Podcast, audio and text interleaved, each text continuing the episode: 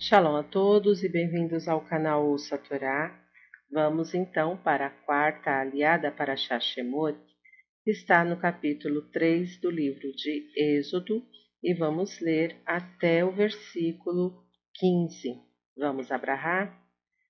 Baruhatá Adonai, Eloheinu Meler Haolam, Asher Barraba Numi Kol Ramin, Venatan Lanu Et Toratô, Baruhatá Adonai Noten Hatorá. Amém.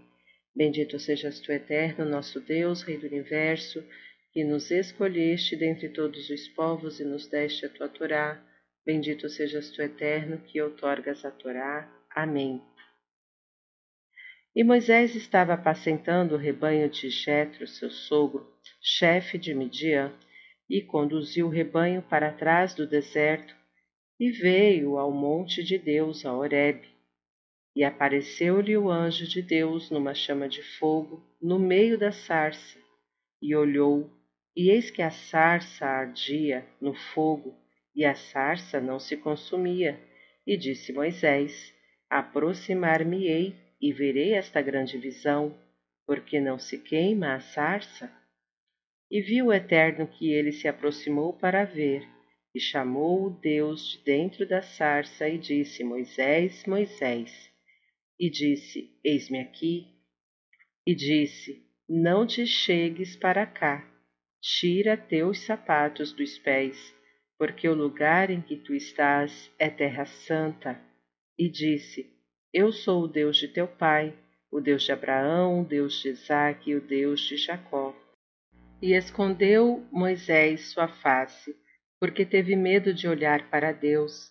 E disse o Eterno: Tenho visto a aflição de meu povo que está no Egito e o seu clamor ouvi por causa de seus fiscais de trabalho, porque conheci suas dores e desci para o livrar do poder do Egito e para o fazer subir daquela terra para uma terra boa e espaçosa, para uma terra que emana leite e mel para o lugar do Cananeu, do Iteu e do Amoreu, e do Perizeu, do Iveu e do Jebuseu.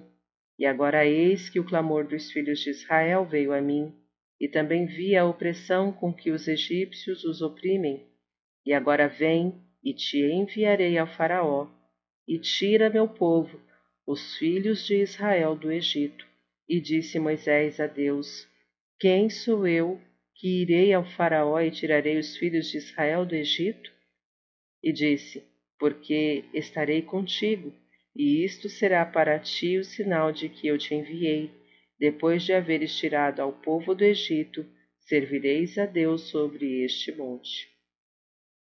E disse Moisés a Deus: Eis que quando eu vier aos filhos de Israel e lhes disser: O Deus de vossos pais enviou-me a vós, e dirão para mim: Qual é o seu nome? Que direi a eles? E disse Deus a Moisés: Serei o que serei. E disse: Assim dirás aos filhos de Israel: Serei, enviou-me a vós. E disse ainda Deus a Moisés: Assim dirás aos filhos de Israel: O eterno Deus de vossos pais, o Deus de Abraão, o Deus de Isaque e o Deus de Jacó, enviou-me a vós, e este é o nome, este é o meu nome para sempre. É este meu memorial para todas as gerações. Amém. Baruhatá Adonai Eloheinu Meler Haolam Asher Natan Lanu Torah Temet Verraeu Lanatá Betorreino Baruch Adonai Notem Hatorá. Amém.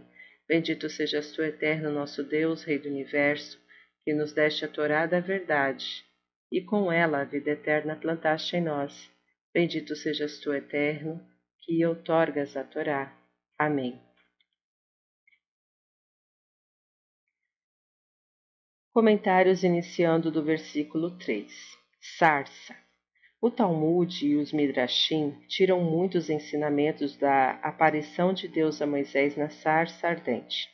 O Santíssimo, bendito seja, escolheu uma simples sarça para fazer brilhar a Sheriná, a luz divina, em lugar de outras árvores lindas e majestosas, para dar aos homens o exemplo da humildade.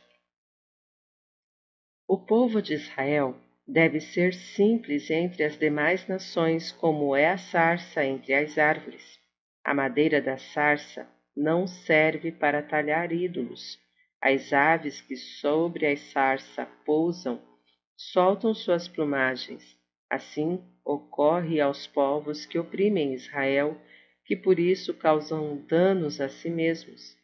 A sarça tem espinhos e o espinho é a planta da dor, tal como Israel é o povo do sofrimento. A sarça ardia no fogo, mas não se consumia. Assim a dor pode, pode arder no povo de Israel, mas sem destruí-lo jamais. Versículo 4: E disse Moisés, Moisés. Sempre que Deus fala repetindo o nome, é sinal de afeição por aquela pessoa. Da mesma maneira, chamou Deus a Abraão e a Jacó, conforme Gênesis 22, 11 e 46, 2. Versículo 5: É terra santa. Todo lugar onde Deus aparece é considerado santo a mesma ordem de descalçar os sapatos foi dada também a Josué pelo anjo em Jericó, conforme Josué, capítulo 5, versículo 15. Versículo 7: Disse o Eterno. A Torá descreve a visão de Moisés de três formas diferentes, como uma chama de fogo, como um anjo e como Deus. Por ser esta a primeira profecia de Moisés, ele é exposto a ela de forma gradativa, como alguém que está num quarto escuro cujos olhos não podem tolerar ser exposto à luz imediatamente. Primeiro Moisés vê uma estranha chama de fogo que, embora ardesse, não consumia a sarça.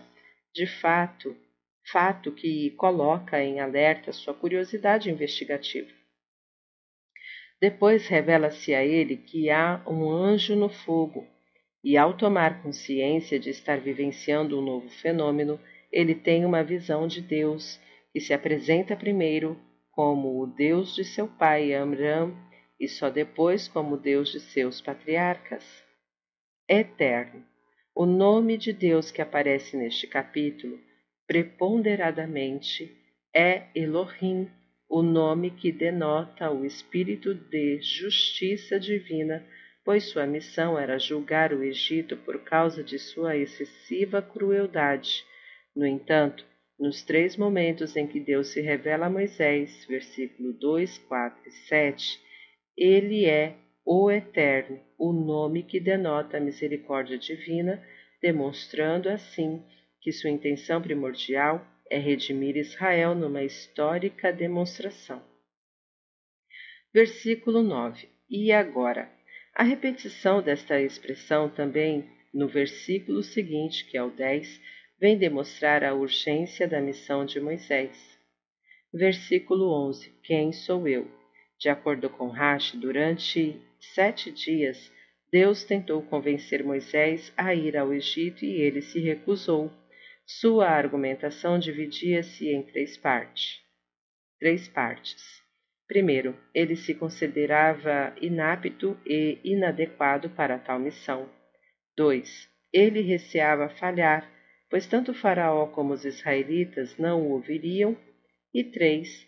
Os judeus talvez não merecessem a intervenção miraculosa de Deus. Mais tarde, um novo elemento somou-se a este. Moisés acreditava que seu irmão Arão estaria mais preparado do que ele para liderar o povo de Israel.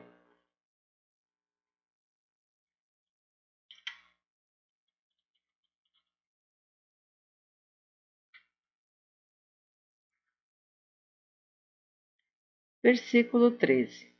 Qual é o seu nome?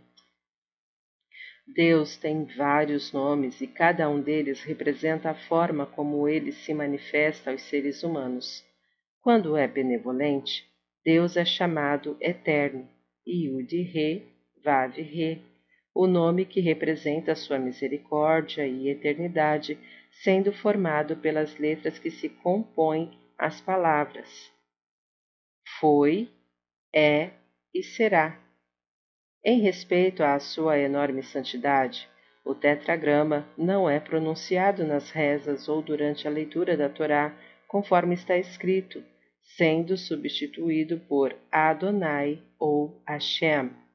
Quando se manifesta exercendo seu poder de juiz e soberano do universo, ele é chamado de Elohim, Deus. Quando realiza milagres e atos sobrenaturais, como no período dos patriarcas, manifesta-se como Shaddai, todo-poderoso ou onipotente. Portanto, a pergunta de Moisés a Deus pode ser compreendida de forma mais profunda.